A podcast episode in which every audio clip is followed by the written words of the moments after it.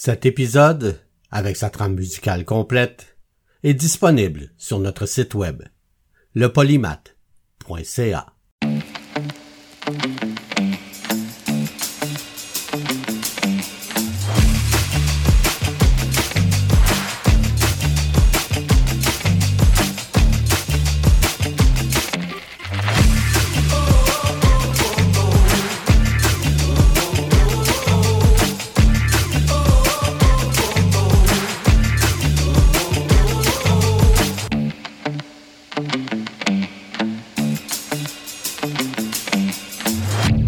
Le polymath avec Bruno Laberge. Que ce soit pour la Saint-Valentin ou pour tout autre anniversaire, trouver le bon cadeau pour la personne chère est toujours une source d'inquiétude, de stress, de questionnement. Comment trouver le bon cadeau? Un cadeau est toujours plus réussi s'il est temporalisé, s'il montre que vous savez à quoi s'intéresse l'autre en ce moment. Donc il faut trouver ce que la personne à qui vous destinez ce joli cadeau aime au moment présent. Il faut prendre quelques instants et repenser à nos derniers échanges afin de trouver ce qui va lui faire vraiment plaisir maintenant. Elle aime les jeux, elle aime cuisiner, elle aime la décoration, la lecture. Chacune de ces passions vous approche du cadeau idéal. Ouais, tout ça est bien facile à dire, en effet. Moins facile à faire, je vous l'accorde. Le choix du bon cadeau n'est pas une science exacte, car l'amour n'est pas une science exacte non plus. Certains prétendent la connaître, cette science de l'amour. Mais les mots science et amour sonnent faux dans une même phrase. La science est pragmatique, l'amour spéculatif. Il existe pourtant une façon de combiner science et amour.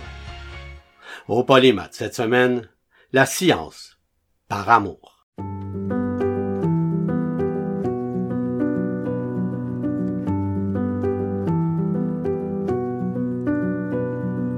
Elle vivait dans la forêt, un cabanon, comme elle disait, elle dormait quand elle voulait,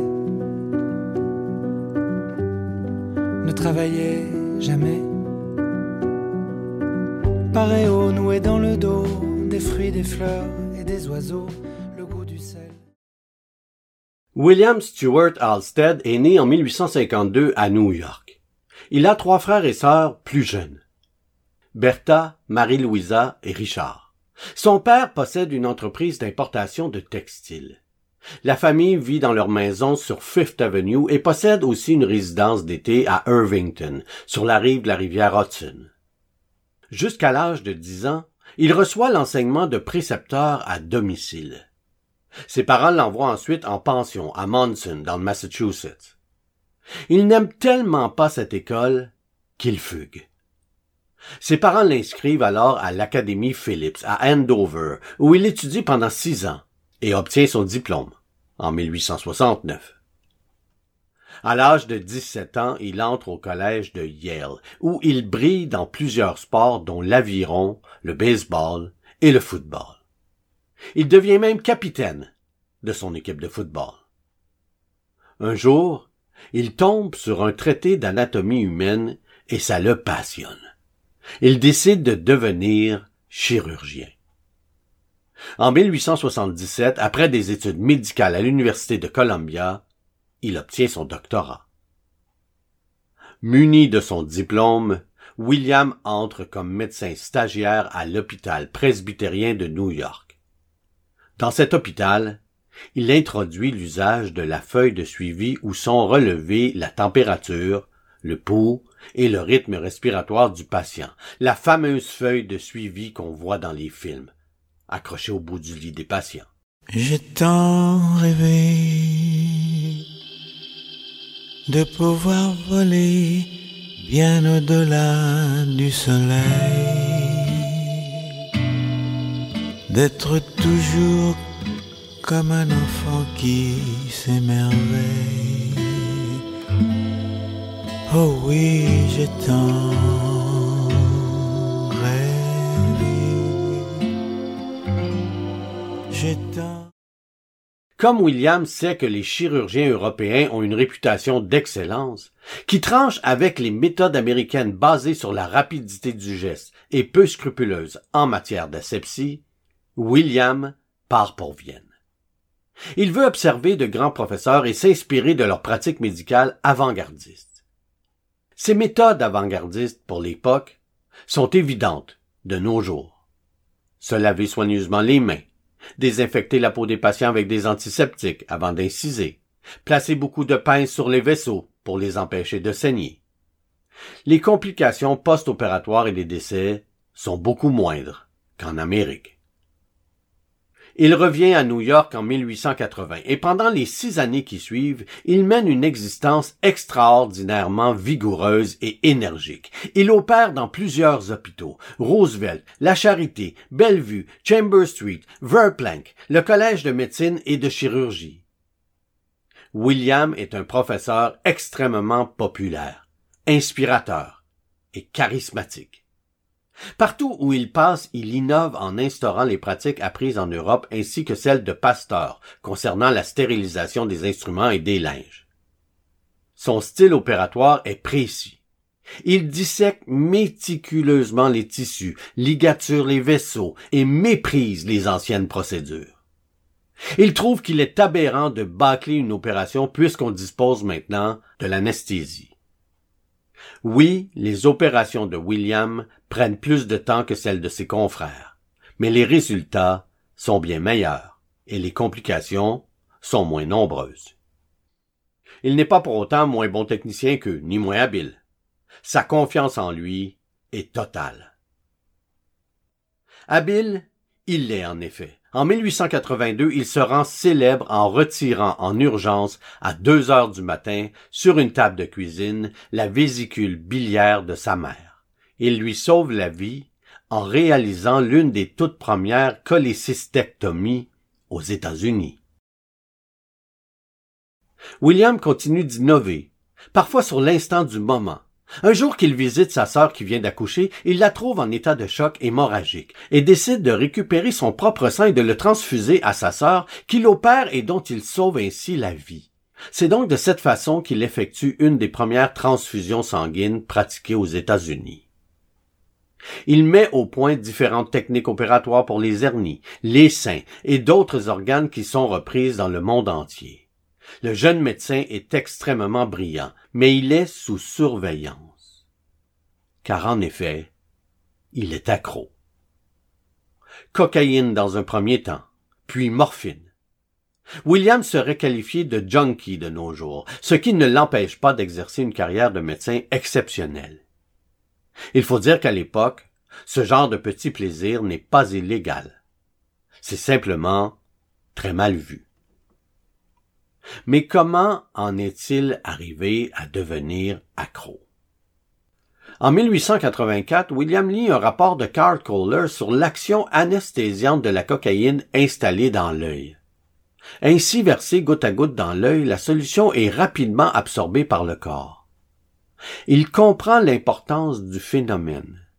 Avec ses étudiants et des collègues médecins, il expérimente la cocaïne selon la méthode apprise en Europe et finit par démontrer que, en injection, cette substance produit un effet anesthésique efficace et sûr.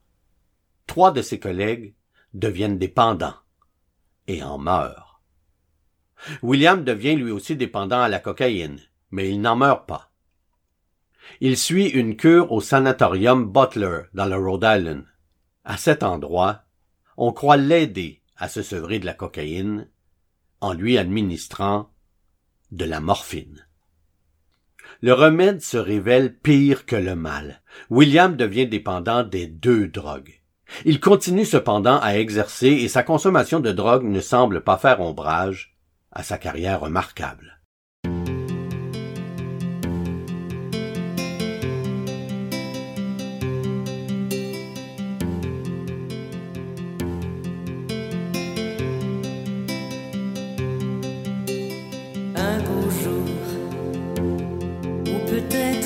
nuit,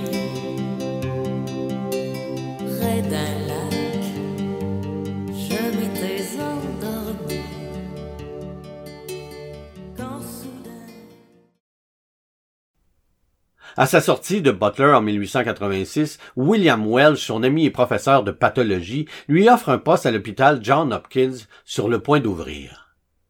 Il devient ensuite le premier chef de service de chirurgie de John Hopkins à son ouverture en mai 1889. Puis est nommé chirurgien en chef en 1890. Il obtient le titre de professeur de chirurgie en 1892, quand s'ouvre la faculté de médecine où il inaugure le système d'internat et de clinica. C'est alors que surgit Caroline Hampton. Née en 1861 en Caroline du Sud, puis devenue orpheline, elle a été élevée par ses tantes. À l'âge de 20 ans, elle est partie à New York contre l'avis de sa famille pour poursuivre des études d'infirmière. Fraîchement diplômée d'une école de New York, Caroline se déniche immédiatement un emploi comme infirmière. Caroline est belle, distinguée, charmante. Elle est aussi très respectueuse des médecins, dont bon nombre deviennent ses admirateurs. Elle reste pourtant inaccessible. Sa compétence est grande, elle est infatigable, curieuse et dégage une forte personnalité. Elle gravit les échelons et devient infirmière en chef du bloc opératoire. Pour être plus précis, elle est l'assistante de William, et celui-ci est troublé par elle. En fait, il est tombé éperdument amoureux de Caroline, mais il ne montre rien. Il se sait sous surveillance de sa hiérarchie. Aussi, par souci de ne pas faire de vagues, il tait sa passion. Il se satisfait des instants qu'il parvient à passer à ses côtés, en salle d'opération. Ce sont deux amants overdose de douceur, ils jouent comme des enfants. Je t'aime un peu beaucoup à la folie, passionnément, mais à la suite d'une douloureuse déception sentimentale. D'humeur chaleureuse, je devenais brutal. La haine d'un être n'est pas dans nos prérogatives. Tchernobyl, Tchernodébile, jalousie radioactive. Caroline était une amie, une superbe fille. Je repense à elle, à nous, à nos cornets vanilles, à sa boulimie de fraises, de framboises, de myrtilles, à ses délires futiles, à son style pacotille. Je suis l'as de trèfle qui pique ton cœur, qui pique ton cœur. Au bout d'un an, Caroline demande à s'entretenir avec William. Contre toute attente, elle lui annonce qu'elle va devoir démissionner. Il est très surpris car il sait qu'elle adore son travail. Mais il est encore plus surpris quand elle lui montre ses mains et ses bras. William constate des plaques rouges de dermite et d'eczéma. Elles sont provoquées par les antiseptiques qui permettent de limiter les infections post-opératoires. Nous sommes à une époque où les interventions se font à main nue. Les chirurgiens et les membres de leur équipe lavent constamment leurs mains avec du chlorure de mercure et de l'acide phénique, qui nettoie aussi leurs instruments. Caroline lui assure qu'elle a tout essayé, mais que rien ne guérit ses mains et ses bras. Le cœur de William se brise. Il ne veut pas la perdre. Hors de question de laisser Caroline partir loin de lui. Il la supplie de patienter. Il va trouver une solution. Après tout, il est habitué d'innover dans des situations urgentes, comme pour sa mère et comme pour sa sœur. Il a alors une idée. Une seconde peau comme des gants ultra minces serait l'idéal et l'ami d'un ami dirige une compagnie dont la spécialité pourrait peut-être lui servir. On est à la fin de l'année 1889. Il prend rendez-vous avec Charles Goodyear, l'inventeur du caoutchouc industriel. L'idée de William est ingénieuse. Fabriquer des gants de latex. Et Charles Goodyear trouve l'idée plus que réalisable. Il demande à William un moule des mains de Caroline. Deux semaines plus tard, William apporte à Caroline la première paire de gants à latex de l'histoire de la chirurgie.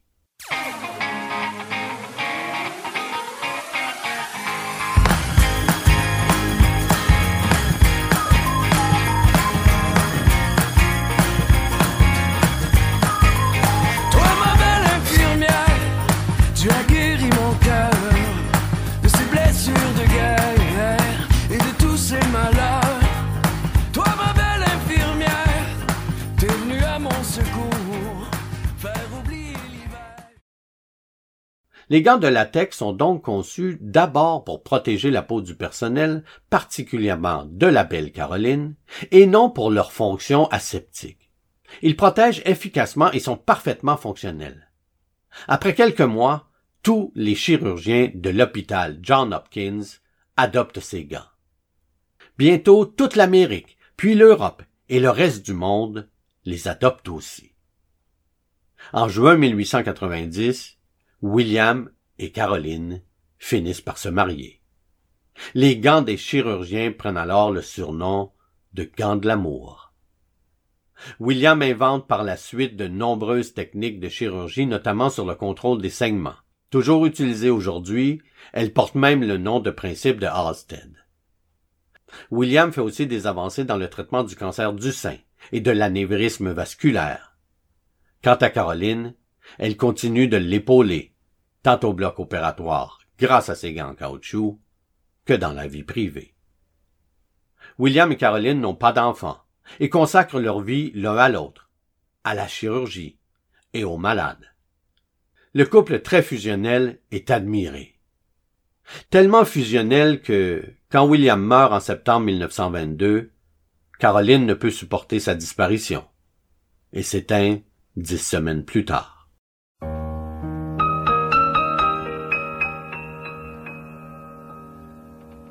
Ne me quitte pas, il faut oublier tout, peut s'oublier qui s'enfuit déjà, oublier le temps des malentendus et le temps perdu à savoir.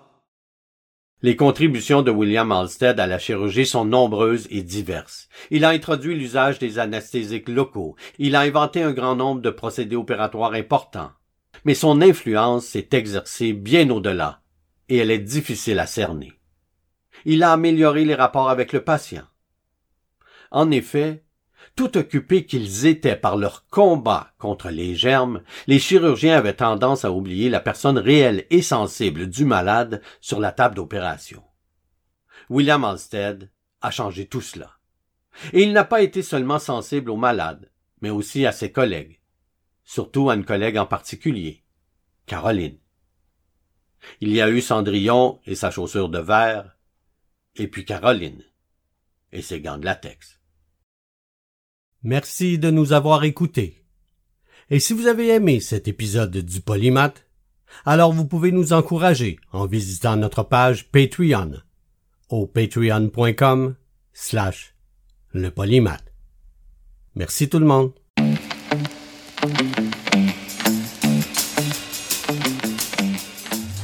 Le Polymath est une production de CKIA FM. Suivez-nous sur le web à lepolymath.ca ou sur Facebook à Le Polymath avec Bruno Laberge. Vous pouvez nous écouter en direct tous les dimanches à 11h au ckiafm.org ou en tout temps sur votre plateforme de balado favorite.